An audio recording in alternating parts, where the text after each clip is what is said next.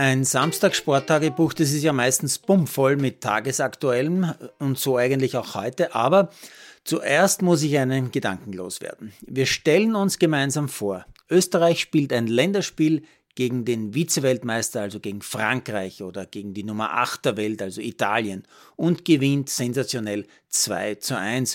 Und wir stellen uns vor, Österreich liegt sogar hinten in diesem Match, gewinnt aber dann durch ein schönes Tor, wirklich schönes Tor von Anatovic und ein Traumfreistoßtor von Alaba in der Nachspielzeit. Schon im Ö3-Wecker am nächsten Tag hätten sie unzählige Stories und Interviews ohne Ende zum sensationellen Sieg gegen eines der besten Teams der Welt gespielt. Österreichs Sportjournalie würde hyperventilieren, würde, würde das Nationalteam mit Jubelstories überschütten. Und jetzt weg von der Vorstellung hin zur Realität. Österreichs Fußballnationalteam gewinnt gegen die Niederlande. Vize-Weltmeister und Nummer 8 der Welt mit 2 zu 1. Durch ein Premierentor der Jungnationalspielerin Aline Campbell und ein Traumtor von Zadrazil in der Nachspielzeit mit 2 zu 1. Ja, und ich höre am nächsten Tag im Ö3-Wecker heute also nix. Das ist so eine Geringschätzung einfach unfassbar.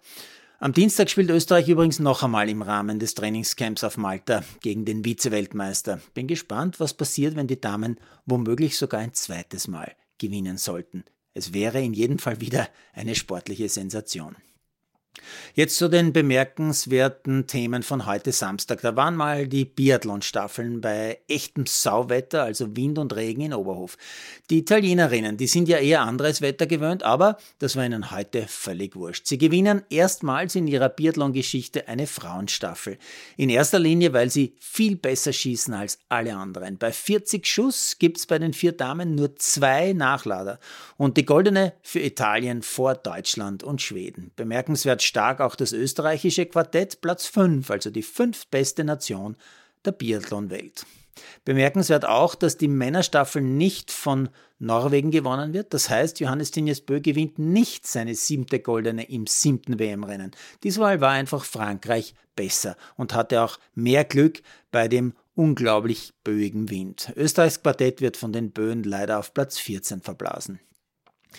Bemerkenswert natürlich der Sensationssieg der Kanadierin Laurence Saint-Germain im letzten Damenbewerb, dem Slalom bei der WM der Alpinen. Die bereits 28-Jährige aus Quebec, die seit acht Jahren im Weltcup fährt, aber noch nie auf dem Stockerl war, gewinnt. Auch unter anderem, weil Schifrin als Führende den zweiten Lauf verbremst und nur unter Anführungszeichen Silber gewinnt und weil Wendy Holdener als klare Zweite nach dem ersten Durchgang im zweiten Lauf mit Zwischenbestzeit ausfällt. Übrigens, unter den Top 10 waren zehn verschiedene Nationen heute, außer Österreich. Ja, mitgefahren sind sie schon. Bemerkenswert auch die Windlotterie im äh, Skispringer-Weltcup in Rumänien. Bei den Frauen gibt es nur einen Durchgang. Das reicht aber Eva Pinkelnick zu Rang 2 hinter Odine Ström und zur weiteren Weltcup-Gesamtführung. Bei den Männern waren fast alle mit der zweiten Garnitur am Start, außer Deutschland. Ergo Sieger ein Deutscher, Wellinger. Fünf deutsche Top 6, bester Österreicher Eigner als Achter und Jonas Schuster, Sohn eines lieben Bekannten von mir, nämlich Sohn des erfolgreichen Springertrainers Werner Schuster, wird starker Zehnter. Übrigens punktegleich mit Aschenwald. Äh, bemerkenswert leider auch das Abschneiden der Rodler beim Weltcup in St. Moritz. Nach so guten Leistungen in den ersten Rennen, in der ersten Saisonhälfte, hat es auf der Naturbahn in der Schweiz diesmal keinen einzigen Stockerplatz gegeben. Und bemerkenswert finde ich persönlich auch noch eine Meldung auf orf.sport.at.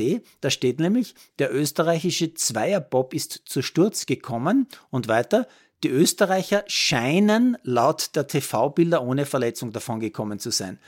Boah, diese Art von professionellem Journalismus raubt mir den Atem. Da ist niemand vor Ort, kein ORF-Journalist und auch keiner, den man fragen könnte. Und in der Redaktion in Wien hat niemand eine Telefonnummer, wo man anrufen und nachfragen kann, wie es den beiden geht. Journalismus vom Feinsten. Bist du deppert.